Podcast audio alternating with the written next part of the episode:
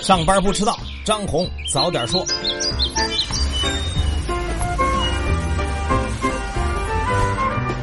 各位听友早，今天是一月十号星期四，欢迎收听今天的张红早点说。上来呢还是说大事儿，这几天呢各方关注的焦点恐怕都是中美经贸磋商。经历了七号、八号两天的谈判呢，磋商又延长到了第三天才算落下帷幕。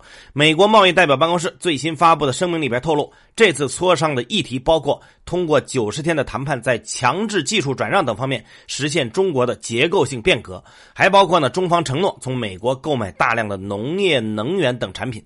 另外呢，声明里第一次出现了这样的描述：如何确保协议有效实施。在昨天下午呢，外交部也确认，根据中美双方达成的共识，中美经贸磋商确实适当的延长了。发言人陆康呢还特别表示，是不是时间延长就一定意味着磋商是艰难的过程呢？他回答说，磋商肯定需要双方都付出努力，磋商时间延长也可以说明双方确实是很认真的在进行磋商。另外呢，陆康也确认，中美经贸磋商已经结束，相信磋商结果很快就会发布。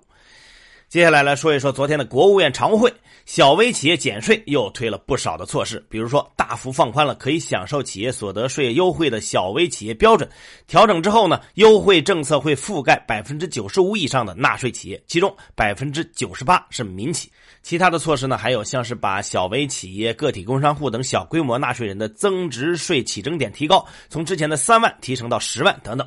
总体来说呢，这些减税措施呢，可以追溯从今年的一月一号算起，实施期限呢暂定是三年，预计呢每年可以给小微企业减负两千亿。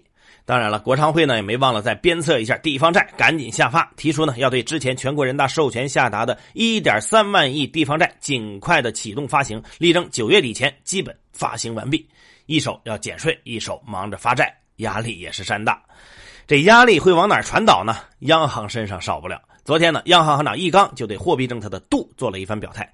易纲指出呢，货币政策松紧适度的度，主要体现在总量要合理，结构要优化，为供给侧结构性改革和高质量发展营造适宜的货币金融环境。一方面呢，要精准的把握总量，避免大水漫灌。比如呢，前些天宣布的降准政策分两次实施，就是并非大水漫灌的表现。另一方面呢，要精准把握流动性的投向。这个方向呢，咱们应该很熟悉了，就是小微民企。另外呢，易纲还表示要防范化解存量风险和各种黑天鹅，保持股市、债市、汇市平稳健康的发展。说完了宏观大事咱们切换一下频道啊！热火朝天的短视频行业迎来了强监管。昨天呢，中国网络视听节目服务协会就对网络短视频发布了管理规范和审核标准细则，堪称是最严监管令。具体来说呢，短视频节目内容呢需要实行先审后播制度，平台呢还要积极引入主流新闻媒体和党政军机关团体等机构呢来开设账户，建立总编辑内容管理负责制度，建立政治素质高、业务能力强的审核员队伍。这审核标准细则呢事无巨细，多达一百条，指明了短视频审核的基本标准，规定了包括节目标题、名称、评论。还有弹幕，甚至表情包里不能出现的二十一种内容，这时候很想发一个表情包，我也是很无奈。昨天呢，张小龙说七零后的表情包是那样的，我发了啊，大家脑补一下。面临监管压力的，还有因为权健备受关注的保健品乱象。从年初以来呢，天津市就在全市范围内开展打击、清理、整顿保健品乱象的专项整治活动。被立案查处的保健品经营单位数量呢，也是不断的在增加。从前些天的十七家。四十家、五十家，到了昨天，这个数字达到了九十二家。另外呢，截至目前，天津出动了超过一万一千名执法人员，检查超过了一万一千个保健品生产经营场所，查扣违法保健品数量达到了二十八万件。按照天津市之前的计划呢，打击清理的专项行动会持续到三月底，这个数字不知道会被刷新到多少。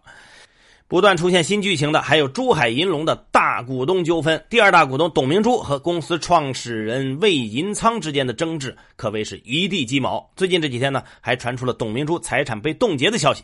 不过昨天晚上呢，珠海银隆发布声明澄清了，说董明珠名下财产并没有被法院采取保全措施。根据我们财经记者的了解呢，这事的由来呢是当时董明珠在入股的时候，曾经向珠海银隆的大股东银隆集团借过二点五个亿，因为部分款项还没有还清，魏银仓控制下的银隆集团就曾经向法院提出了财产保全。不过这个诉求呢，并没有获得法院的支持。昨天的声明里呢，作为反击，珠海银隆呢还披露，对魏银仓等人追诉涉嫌侵占公司利益的刑事案件，已经在二零一八年十一月正式立案了。这其中呢，涉及侵占公司利益总额超过了十二个亿。同时呢，声明还说，魏银仓于上个月从香港前往美国，原总经理孙国华已经被公安部门限制出境了。没想到，当时一个错误的投资决定，如今让董小姐深陷泥潭。来了就是深圳人这句话呢，大家都很熟。不过这句话最近被加上了下半句：读书就是外地人。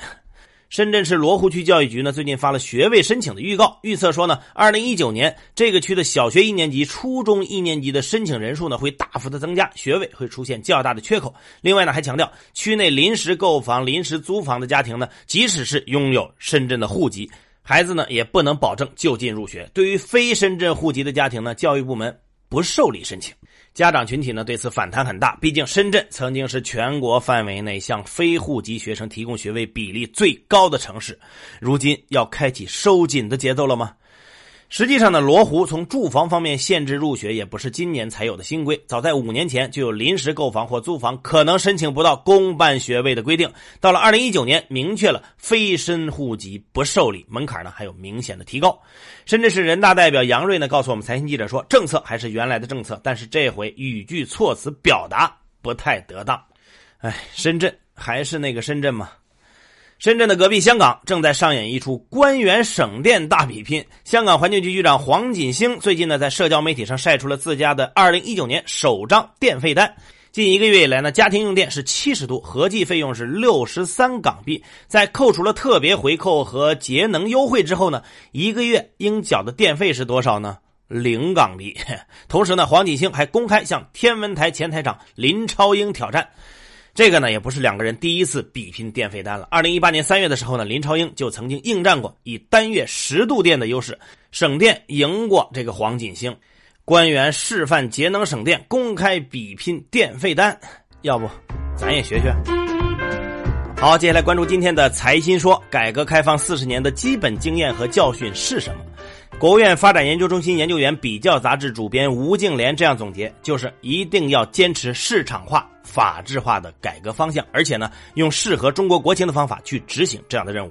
分析过去四十年的发展历程，建立统一、开放、竞争有序的市场体系，使市场能够在资源配置中起基础性作用。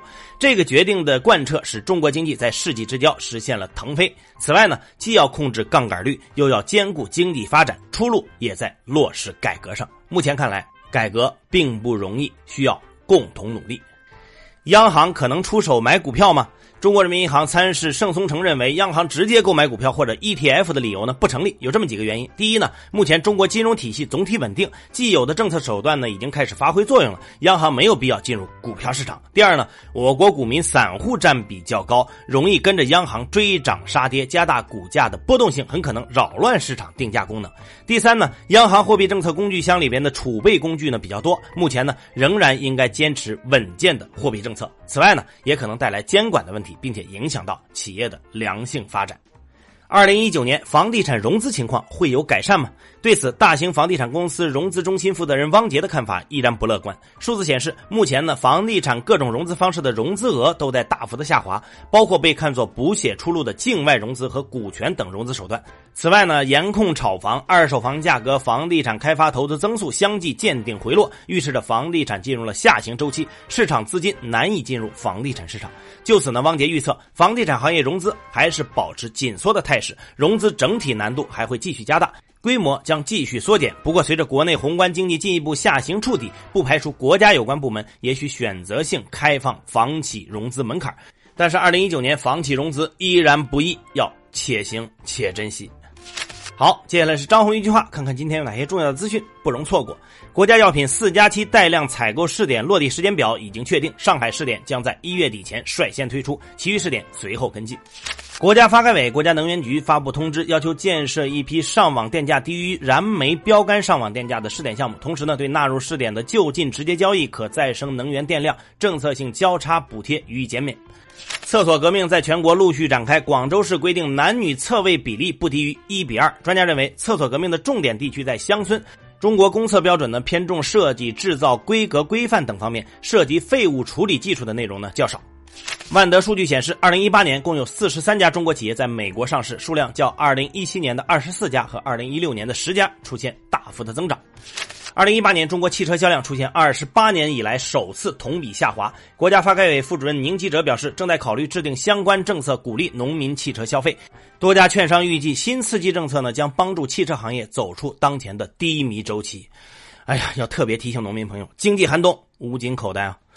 二零一八年到二零一九年度中国实体书店产业报告显示，中国实体书店规模扩张惊人，各地新华书店集团连锁品牌书店进入开店热潮期。其中，西西弗书店开店速度最快，曾经一天之内三店同开；樊登书店门店数量和分布城市最多。有分析认为，行业尚未出现巨头。腾讯成立技术委员会，腾讯高级执行副总裁、技术工程事业群总裁卢山和腾讯高级执行副总裁、云与智慧产业事业群总裁汤道生牵头。委员会计划在未来发力内部代码的开源和协同，并推动业务在云上全面整合。中信证券作价不超过一百三十四点六亿收购广州证券，今天复牌。美国联合办公企业 WeWork 再次获得日本软银集团投资，新的融资额仅为二十亿美元，较此前预计的大幅缩水，估值为四百七十亿美元。WeWork 将从联合办公拓展至居住、教育领域。韩国经济持续低迷，政府支持率下滑。已经执政超过一年半的总统文在寅宣布改组幕僚团，并任命自己的长期心腹、此前担任韩国驻华大使、在中国表现活跃的卢英敏为新任的青瓦台秘书室室长。民意认为文在寅在内政和经济方面投入不足。欧元区十一月失业率降至百分之七点九，这是十年来首次跌破百分之八。最后是国际资本市场，美股呢连续四天收涨，道指上涨了百分之零点三九，报收于两万三千八百七十九点一二点；标普五百指数上涨百分之零点四一，纳指上涨百分之零点八七。美国原油期货呢收盘大涨了超过百分之五，能源股领涨，埃克森美孚涨百分之零点五，雪佛龙涨百分之一点三三。离岸人民币对美元升破六点八二的关口。最后呢，再说一个八卦消息：全球首富亚马逊 CEO 贝佐斯宣布离婚。离婚以后呢，财产一分割，贝佐斯。可能就不再是全球首富了。好了，以上消息来自于我们财新网、还有新华社和三大证券报。各位安心上班，好好挣钱吧。咱们明天见。